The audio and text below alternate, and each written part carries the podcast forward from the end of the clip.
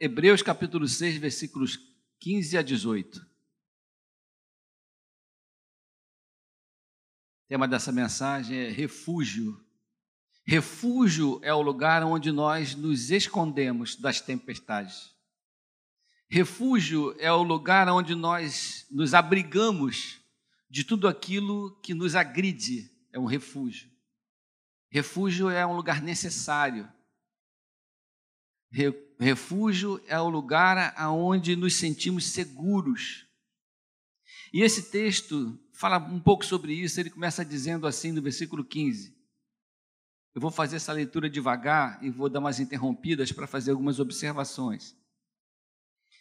E assim, depois de esperar com paciência, obteve Abraão a promessa pois os, os homens juram pelo que lhes é superior, e o juramento, servindo de garantia para eles, é o fim de toda contenda. Por isso, Deus, quando quis mostrar mais firmemente aos herdeiros da promessa, quem são os herdeiros da promessa? Somos nós. Mas o Senhor quis mostrar para nós com mais firmeza, com mais autoridade, quis, quis trazer para o nosso coração a certeza. Deus querendo fazer isso aos herdeiros da promessa, querendo mostrar firmemente para nós a imutabilidade do seu propósito, porque o propósito de Deus é imutável. E Deus estava querendo mostrar isso para nós. Se interpôs com juramento, para que, mediante duas coisas que são imutáveis, Quais são as duas coisas que são imutáveis para o Senhor em relação aos filhos da promessa? A própria promessa e o seu próprio juramento, porque Deus não pode mentir. Deus está fazendo duas coisas. Eu prometi para vocês, e eu estou fazendo um juramento para vocês, para que vocês possam se refugiar nesta promessa, porque é a minha palavra que eu estou dando sobre ela. Que coisa impressionante.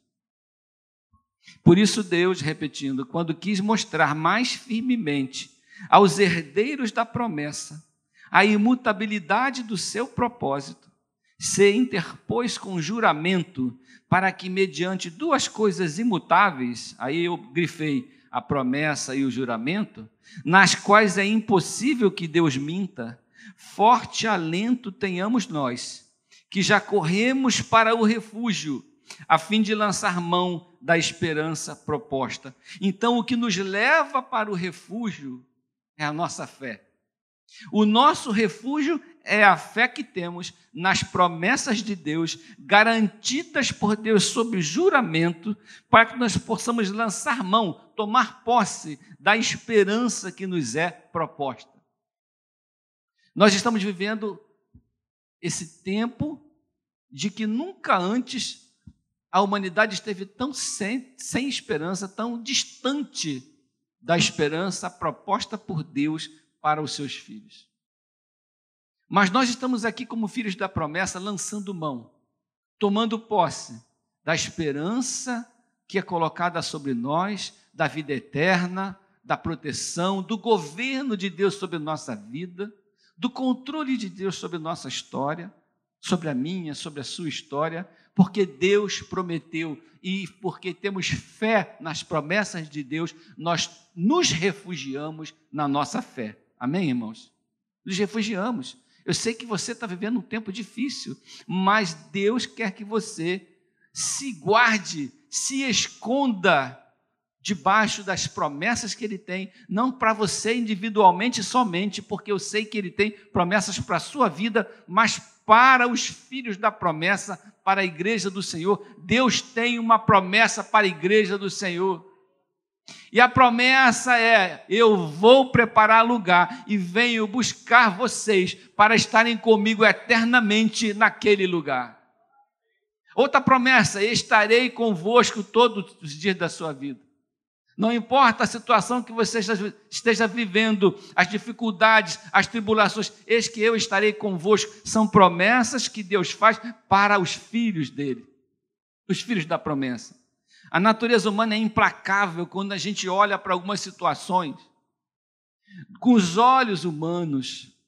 Nós analisamos as situações com a nossa perspectiva humana.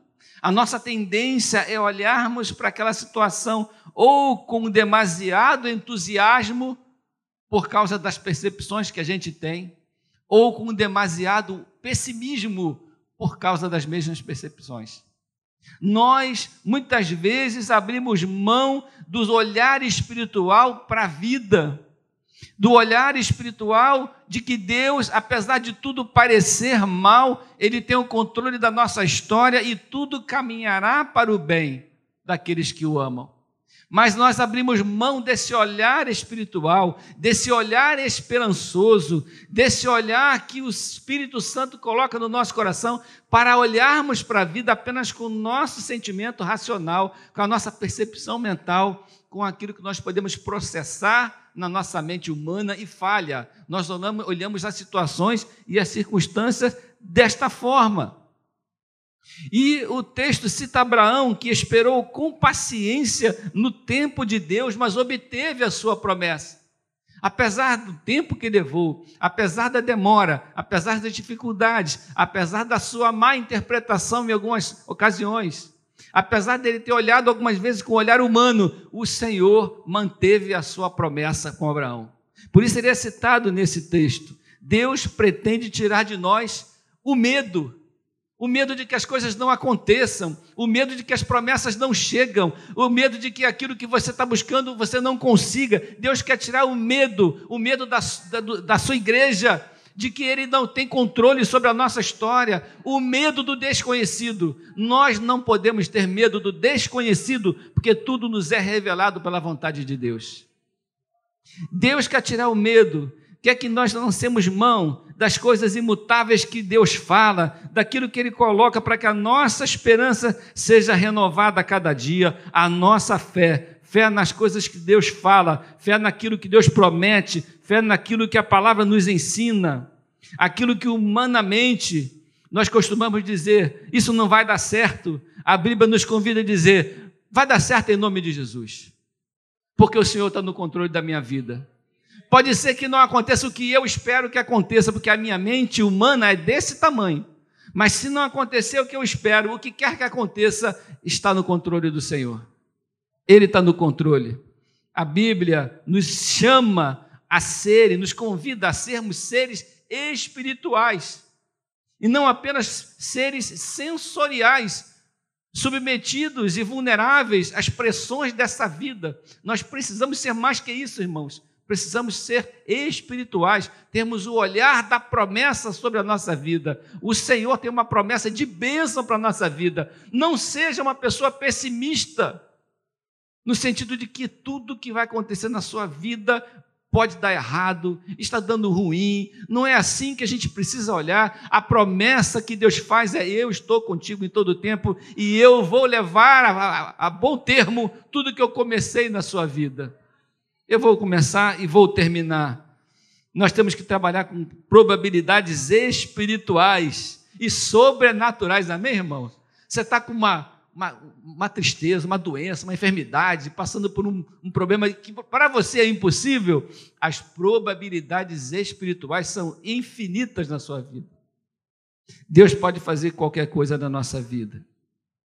Muitas vezes a gente se assusta com as coisas que a gente vê na vida. Eu já falei aqui, vou falar de novo para poder aplicar nesse texto. Eu sempre tive medo de escuro. Confessionário está aberto. Quem teve medo de escuro quando era criança aí? Tem gente que tem medo até hoje, mas assim, quando era criança. Né? Umas seis pessoas tiveram medo de escuro. Eu tinha medo de escuro. E na minha, no, meu, no meu quarto tinha um cabideiro. O cabideiro, de acordo com a roupa que você coloca, ele toma formas estranhíssimas durante a noite. Não é verdade? Mas ninguém olha para um cabideiro e imagina assim: olha que coisa linda, o cabideiro formou uma pomba. Ninguém faz isso. A criança vê um monstro. Porque a realidade que está ali é diferente da realidade que a gente percebe. Às vezes a, a vida da gente é um cabideiro monstruoso colocado numa noite escura que leva o nosso coração a partir para o medo, para o desespero, porque nós não entendemos o que está ali e sempre interpretamos a vida como ameaçadora para o nosso coração. Não é verdade? Quem é pessimista, às vezes, é meio assim. Não é, não é, isso é nem pessimismo, isso é, é o nosso coração humano.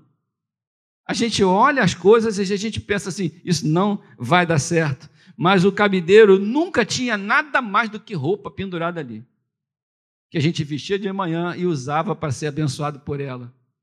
A vida é assim. Guardados no Senhor, guardado no Senhor, a nossa predisposição mental é reprogramada para a esperança. Amém, irmãos? Se você está com desesperanças, se você está entristecido, o Senhor vai reprogramar sua mente para que você olhe para a vida com alegria, com esperança, para filtrar os sinais da vida, para perceber as nossas reais chances na vida no Senhor, para encontrar saídas inimagináveis na perspectiva do sobrenatural. E por isso o amor lança fora todo medo. O pecado trouxe um problema para a humanidade. O pecado trouxe a separação da alegria, a separação da estabilidade da vida, da esperança e da comunhão com Deus. Mas a palavra de Deus a obra redentora da cruz e o amor de Deus quer restaurar todas as coisas para que nós possamos viver um tempo de alegria. Tem pessoas vivendo tempos de tempestades, e tempo de tempestades acometem a todos nós em alguma parte da nossa vida. E são várias as tempestades. Existem as tempestades morais. Romanos 3, versículo 12, 17 e 18 diz assim: Todos se extraviaram, a uma se fizeram inúteis que a pessoa que se extravia da presença de Deus, para os olhos de Deus, ele se torna inútil para aquilo que Deus tem como propósito para a sua vida. Não há quem faça o bem, não há nenhum sequer. É a perspectiva de quem está olhando de cima. Desconheceram, versículo 17, o caminho da paz. Não há temor de Deus diante dos seus olhos é a corrupção, é a tempestade, são tempestades morais. A palavra de Deus nos mostra que o homem, desde há muito tempo, tem amado mais as trevas do que a luz. Mas existe um refúgio para essas tempestades morais, um refúgio para quando o nosso coração se perde do Senhor e a gente tende a ser inútil diante de Deus. Qual é o refúgio? Gálatas 5,16. Andai no espírito e jamais satisfareis a concupiscência da carne. É andar no espírito. O refúgio é a fé, o refúgio é a obediência, o refúgio é acreditar no Senhor. O apóstolo Paulo exorta assim: e não sejais cúmplices nas obras infrutíferas das trevas. Não sejais cúmplices, participantes omissos, antes, porém, reprovai-as. Você tem que reprovar as obras das trevas. Isso são refúgios para a nossa vida, para que o nosso coração não se perca do projeto de santidade que Deus tem para nós. Eu tenho que recusar o pecado, eu tenho que me afastar dele, eu tenho que viver longe dele, eu tenho que, que chamar a atenção da minha própria vida, da minha própria mente, para as armadilhas que eu estou enxergando, que o próprio Espírito Santo já me mostrou que estão na minha frente. As tempestades econômicas também nos assolam. Nós oramos aqui para que Deus abençoe a nossa vida financeira. As, a, a vida financeira de uma família destrói um casamento, irmãos. A vida desorganizada financeira, os problemas econômicos, as, as, a carência, a, a, luta contínua atrás de um resultado que não se encontra, o desespero das contas vencidas, do emprego ameaçado, da, da, da educação e da saúde deficientes, por causa das faltas de oportunidade, isso destrói a nossa vida e a nossa esperança. Qual é o refúgio? Salmo 112, versículo 7. Não se, não se atemoriza de más notícias, o seu coração é firme, confiante no Senhor. O refúgio é a fé. Eu estou confiando no Senhor. O Senhor é o meu refúgio, minha fortaleza, socorro bem presente no tempo da angústia. Deus está no controle da minha vida financeira. Em se tratando de vida financeira, existem algumas coisas importantes para nós. A responsabilidade na administração daquilo que Deus nos deu. Porque eu sempre, me, eu sempre penso assim: Deus é dono de todas as coisas. Algumas coisas Ele coloca na minha mão para que eu administre, e isto inclui o meu salário. Eu preciso administrar o meu salário como sendo do Senhor. e como sendo algo que eu tenho que prestar contas para Ele. Então, a responsabilidade com a vida financeira, a administração certa do dinheiro, está incluído nos processos de bênção de Deus para a nossa vida.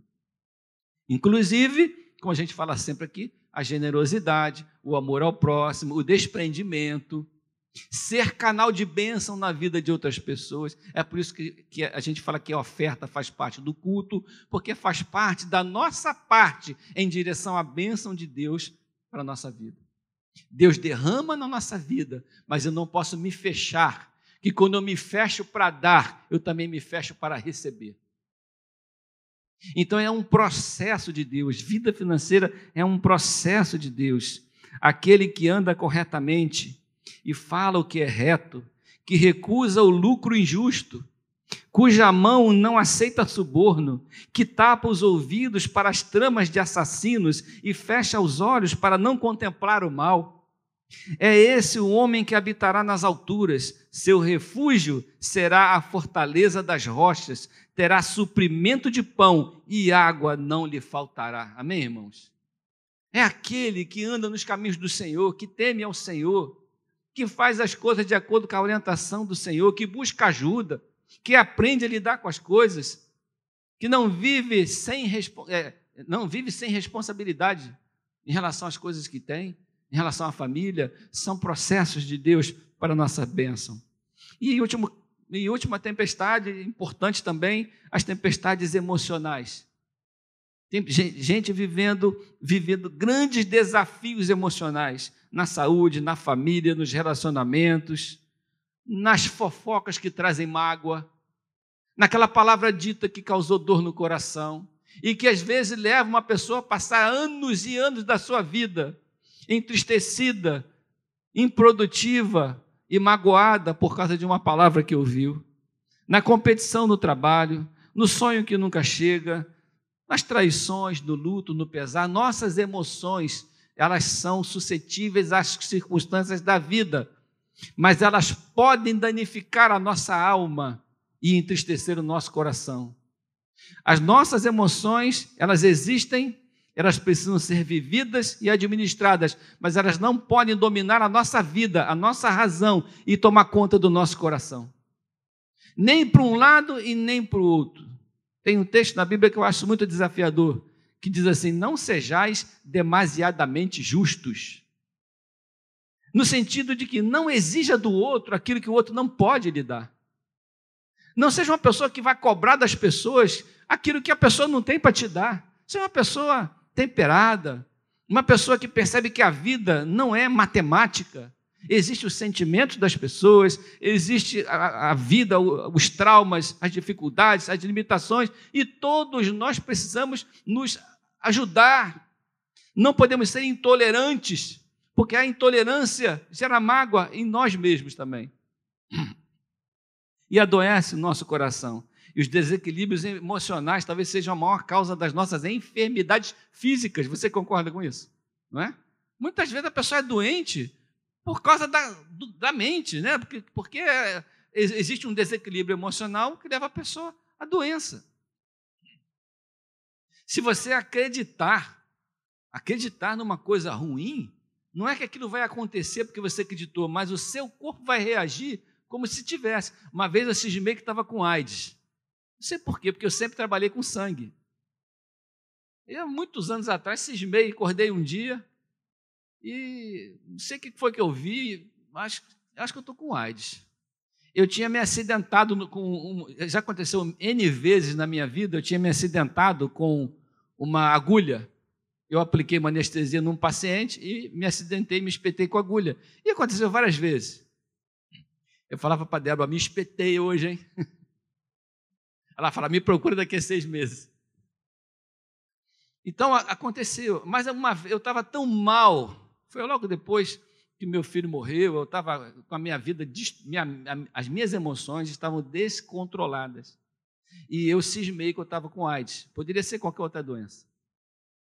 Mas eu comecei a, conforme eu lia os sintomas daquela doença, Tiago, eu comecei a fazer aqueles sintomas no meu corpo. Começou a aparecer no dia seguinte, eu estava com aqueles sintomas, comecei a ficar doente. a minha mente começou a fabricar no meu corpo a doença que eu imaginava ter. Aí um dia, me despedi dos meus filhos, irmãos. Olha que, onde chega a, a cabeça da gente. Aí um dia procurei o meu pai, fui me despedir do meu pai. Meu pai me deu um esculacho desse tamanho, mandou eu orar, falou comigo assim: Você não é crente, não, cabra? Ajoelha aí, ora, pede perdão por sua cabeça doida. Aí eu saí do, do consultório do meu pai curado, não sei porquê. No dia seguinte, milagrosamente, eu fiquei bom. Oi? Engordei de novo, sumiu, fiquei bom. Meu pai me deu um esculacho de eu fiquei bom. Porque aí no outro dia eu falei, meu pai tem, meu pai tem razão. Aí a minha, aí aquela percepção, por exemplo, o meu filho, eu não sei se os irmãos sabem, eu, eu, o meu filho de seis anos, quando ele faleceu, foi uma bala perdida. E ele levou, a, a bala atingiu o meio das costas dele. E ele caiu em cima do meu outro filho, o Kenner, que está hoje com 31 anos. Ele ficou tão impressionado com aquilo, Kenner, que ele fez uma ferida no lugar aonde a bala atingiu o irmão. Então, nas costas dele fez uma ferida por causa da, das emoções dele, de como ele ficou impressionado com aquilo que aconteceu com o irmão, aquilo gerou, gerou uma doença nele. Eu tive muito trabalho com o meu filho, porque eu precisava salvar o coração dele. E Deus me abençoou. Palavras de esperança, palavras de fé, as coisas acontecem, irmãos. Você pode estar magoado, você pode estar ferido, eu sei disso. Eu não sei qual é a sua dor, mas eu sei que é muito grande. E cada um tem a maior dor do mundo. A maior dor do mundo é a nossa. O maior problema do mundo é o nosso. Meu, então eu entendo isso, mas Deus, Ele está no controle da sua vida. O que Ele quer que você não deixe morrer. A esperança que Ele prometeu, as promessas de Deus são válidas para a sua vida. Graças a Deus, todo mundo está no refúgio do Senhor. João 16, 33. Tenho-vos dito isto para que em mim tenhais paz. Você tem paz? Paz não é ausência de problema. Paz é estar com o coração tranquilo em meio aos problemas. No mundo tereis aflições, mas tem de bom ânimo, eu venci o mundo. 2 Coríntios 4, 16 a 18. Por isso não desfalecemos, mas ainda que o nosso homem exterior se corrompa, o interior, contudo, se renova de dia em dia. Amém? Se renova, porque a nossa leve e momentânea tribulação, é assim que o apóstolo Paulo classifica as nossas dores. A nossa leve e momentânea tribulação produz para nós um peso eterno de glória muito excelente, não atentando nós nas coisas que se veem com os olhos naturais, mas nas que não se veem, porque enxergamos com os olhos espirituais. Porque as que se veem são temporais, e as que se não veem são eternas. Você pode aplaudir o Senhor Jesus por isso? Graças a Deus pelas bênçãos, pelo amor de Deus na nossa vida. E muitas pessoas se perdem na vida espiritual, atraem para si uma tempestade espiritual por causa dessas circunstâncias da vida. Se afasta de Deus, perde a esperança em Deus, acha que o Evangelho não trouxe para ele as respostas que ele queria. Então ele coloca isso de uma maneira muito humana e acaba buscando outras soluções. Existem muitas saídas para os problemas da nossa vida. Alguns recorrem ao álcool e viram escravos dele. Alguns recorrem às drogas e ficam escravos dela. Outros recorrem a, a todo tipo de seitas que tem por aí e ficam escravos dela dos falsos mestres, dos enganos dos homens, e ficam escravos dela, e não acham o refúgio correto, que é a fé no nosso Senhor Jesus Cristo. O refúgio correto está aí nas suas mãos, está aqui na palavra do Senhor, e nós não podemos abrir mão deles. Jeremias capítulo 8, versículos 5 e 6 diz assim: Porque, pois, este povo de Jerusalém se desvia, apostatando continuamente ele está perguntando. Persiste no engano e não quer voltar. Eu escutei e ouvi. Não falaram o que é reto. Ninguém há que se, que se arrependa da sua maldade, dizendo: Que foi que eu fiz? Cada um corre a sua carreira como um cavalo que arremete com ímpeto na batalha. Esse texto é muito desafiador. O Deus está falando assim: vocês parecem que não estão enxergando o que estão fazendo, vocês estão andando correndo em direção a uma batalha, a, a, batendo com a cabeça na parede, isso quer dizer esse texto. Você está batendo com a cabeça na parede porque tem dificuldade de enxergar as coisas, e ele fala assim: ninguém, ninguém se pergunta, será que é culpa minha? As pessoas colocam culpa em Deus, colocam a culpa em Deus e se afastam da sua presença. Salmo 91: O que habita no esconderijo do Altíssimo a sombra do Onipotente descansará. Diz ao Senhor, meu refúgio e meu baluarte, Deus meu em que eu confio. Amém, irmãos?